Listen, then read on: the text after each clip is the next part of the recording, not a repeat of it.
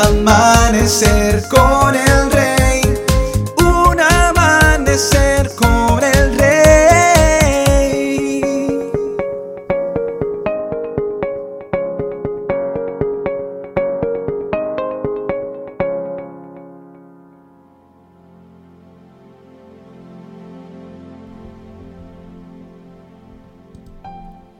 Muy buenos días y bendiciones para todos. Cuenta la historia de una anciana que, afanada, plantaba un manzano. Y estando en eso, se le acerca una persona, un hombre, a decirle, ¿por qué planta usted árboles cuyo fruto usted nunca comerá? Al contrario, la anciana le respondió, alguien plantó árboles antes de que yo naciera y comí de su fruto. Ahora, yo planto para otros para que la memoria de mi gratitud exista cuando yo me haya ido. Dice la palabra del Señor en Proverbios 8:19. Mis dones son mejores que el oro, aún el oro más puro. Mi paga es mejor que la plata refinada.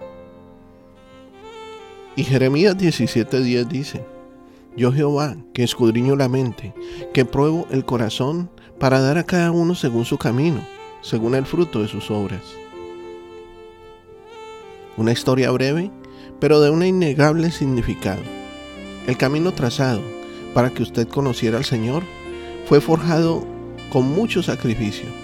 El más cruento, la muerte de Jesús en la cruz.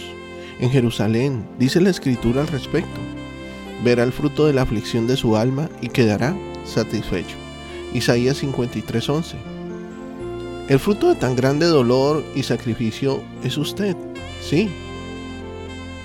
Hoy que eres un hijo, una hija de Dios y que estás creciendo espiritualmente, eres el resultado de las oraciones continuas y perseverantes de alguien que aunque no lo hayas visto ni lo hayas conocido y que quizás no esté entre nosotros hoy, se determinó a limpiar el camino, a quitar la oposición que no te dejaba conocer a Jesús.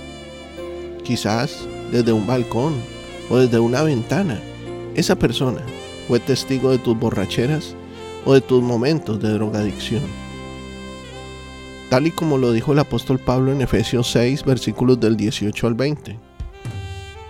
Orando en todo tiempo, en el Espíritu, con toda oración y ruego, vigilando con toda perseverancia y ruego por todos los santos y también oren por mí, para que al abrir la boca me sean conferidas palabras para dar a conocer con confianza el misterio del Evangelio, por el cual soy embajador en cadenas, a fin de que por ello yo hable con valentía como debo hablar. La mujer de la historia, reconociendo la labor de sus antecesores, que fue la de plantar árboles para que comieran los que le sucedieran, quiso dejar la misma herencia para después morir y ser recordada. Es muy positivo que los hijos y las hijas de Dios, de este Dios creador, se preocupen por dejar huella en su caminar en Cristo, para también ser recordados por los frutos dejados y como reconocimiento imitarlos.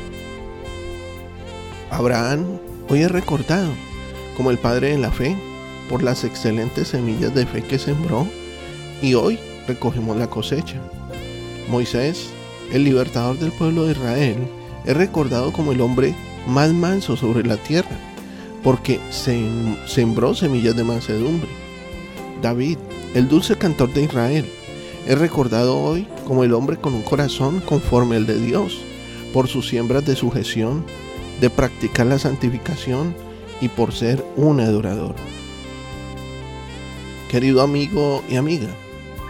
Ahora la pregunta del millón. ¿Cómo quieres ser recordado? ¿O cómo quieres ser recordada cuando ya no estés?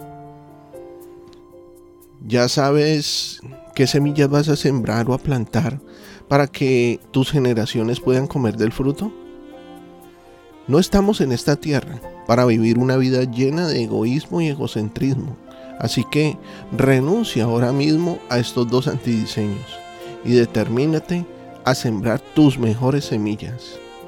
Dios hoy ha hablado a tu corazón, ha edificado tu vida. Sé de bendición para otros y comparte este mensaje. Nuestros contenidos ahora también podrás disfrutarlos en Facebook, Spotify o en YouTube como Un Amanecer con el Rey. Que tengas un excelente día, lleno de bendiciones.